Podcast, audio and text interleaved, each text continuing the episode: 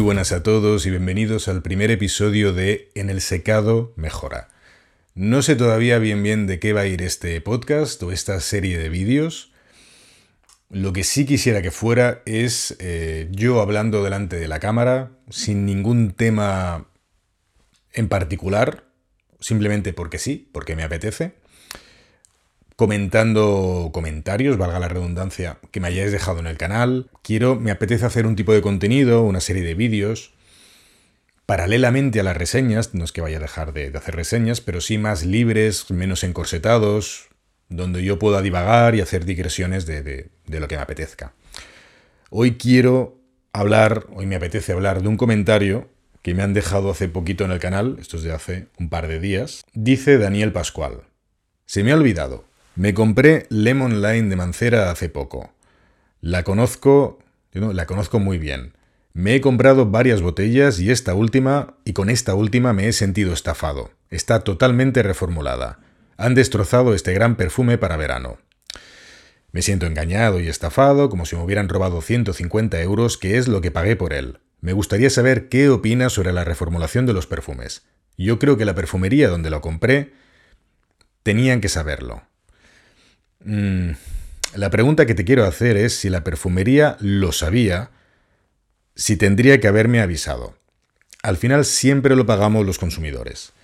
La verdad es que tenía que haber pedido una muestra para probarla, así es, antes, pero me confié porque la conocía muy bien. Quería saber tu opinión, muchas gracias, un saludo. Vale. Em, sobre las reformulaciones, yo no, no, creo que haya nadie que esté a favor de las reformulaciones.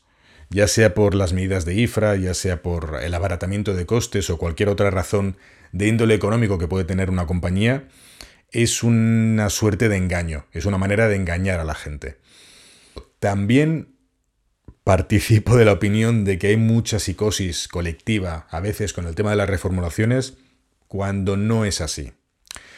Y para acabar de complicar las cosas, eh, entre la mm, sugestión de algunos de que se han hecho modificaciones cuando todo parece apuntar que no es así, la mala voluntad de algunas compañías de aguar las composiciones manteniendo el mismo nombre y la misma, la misma imagen de marca, a todo eso se suma además que a la vez se pueden estar produciendo dos perfumes con el mismo nombre digo, que no huelen igual, o que al menos no rinden igual. Y aquí me viene a la cabeza Amouage y la fábrica o la línea de producción que tienen en Gran Bretaña y la que tienen en Oman. Los perfumes que salen de Oman normalmente, al menos hasta ahora ha sido así, tienen una muy buena fijación, tienen un muy buen rendimiento. Mientras que los perfumes que fabrican en Gran Bretaña adolecen de todo lo contrario.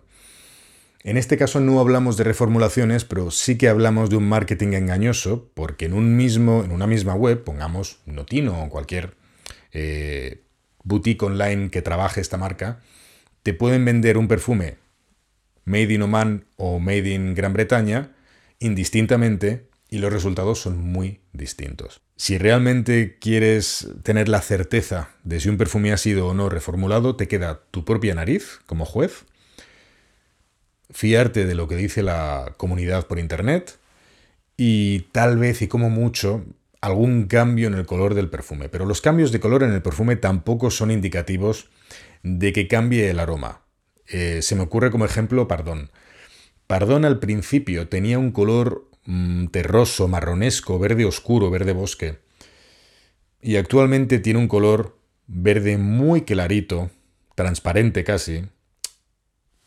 Y el olor es, yo diría que es el mismo. De manera que no sé deciros hasta qué punto eh, se puede uno guiar por el aspecto cromático para distinguir si una composición es o no diferente eh, de otra de años atrás.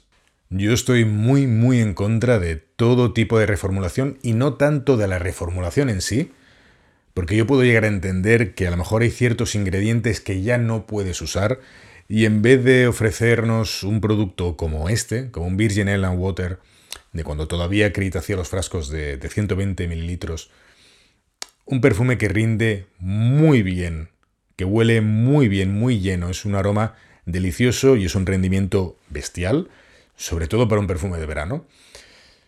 Yo entiendo que por las razones que fuera ya no estés ofreciendo algo semejante en calidad.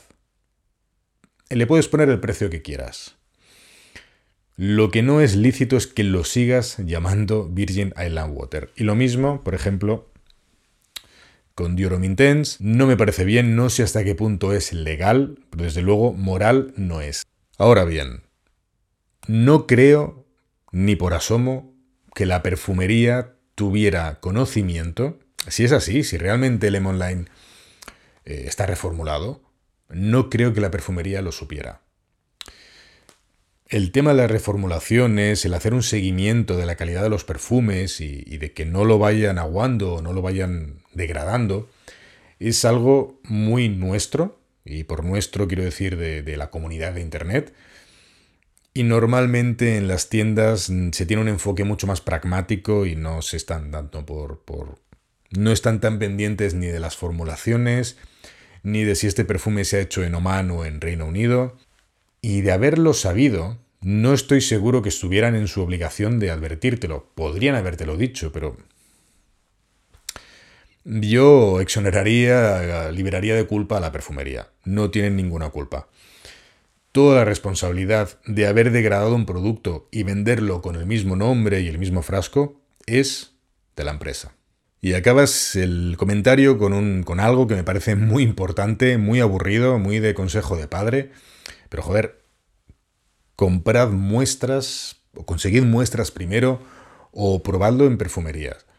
Me ha llegado algún no me ha llegado un comentario a mí, pero he leído comentarios de perfumes que yo he reseñado y que he puesto muy arriba, eh, comentarios de que esos perfumes han sido reformulados. No he podido comprobar, no voy a decir ahora qué, perfume es, quiero primero comprobarlo la próxima vez que me pase por, por alguna perfumería nicho Voy a ver qué tal rinde en mi piel, pero desde luego eso plantea un conflicto a los que a los que hacemos reseñas, aunque tengamos muy poco eco y muy poca repercusión. Si alguien, si a alguien le gustan mis reseñas, ve que hablo de un perfume que huele muy bien y que rinde espectacular, esa reseña es de hace un año a lo mejor, compra el perfume a ciegas, cosa que no debe hacer, pero digamos que lo compra, sin haberlo olido antes. Y para cuando le llega apenas le rinde. Sí que es cierto que no es mi responsabilidad, porque yo siempre digo, probadlo antes de tomar ninguna decisión, pero me molesta, me molesta mucho. Y voy a dejarlo aquí, porque todavía no sé si eso es cierto o no, pero si realmente se diera el caso, que yo compruebo que un perfume se ha aguado muchísimo, se sigue vendiendo con el mismo nombre, y yo le he dedicado un vídeo hace dos meses, dos años, lo que fuera, hablando muy muy bien, tendría que volver a hacer otra reseña. Desdiciéndome. Y ya está, sin más.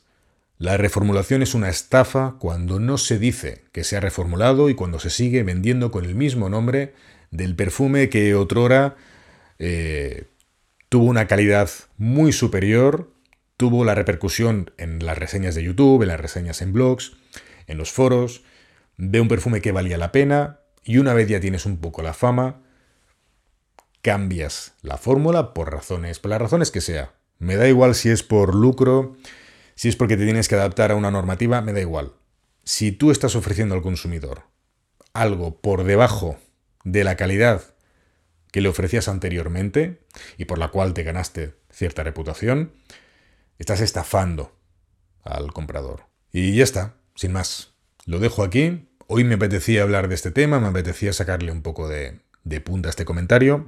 Decidme si os gustan este tipo de vídeos, estos vídeos más libres o este tipo de, de podcast, vamos a decirlo así. Mi idea era hacer un podcast con este nombre. Lo primero que me llamó la atención fue el nombre. Me vino el nombre a la cabeza. Estaba de hecho tomando unas cervezas con, con Dani y con Juanan. Un saludo desde aquí. Y con estos dos amigos sí que hablé de, de hacer un podcast como una suerte de mesa redonda en la que habláramos de, de manera un poco más informal de perfumes, pero sobre todo de cosas que no tengan que ver con la perfumería. Y no sé en qué quedará el asunto, porque eso supone trabajo y al final La relación que tengo yo con el trabajo y la disciplina con estos temas es, es complicada.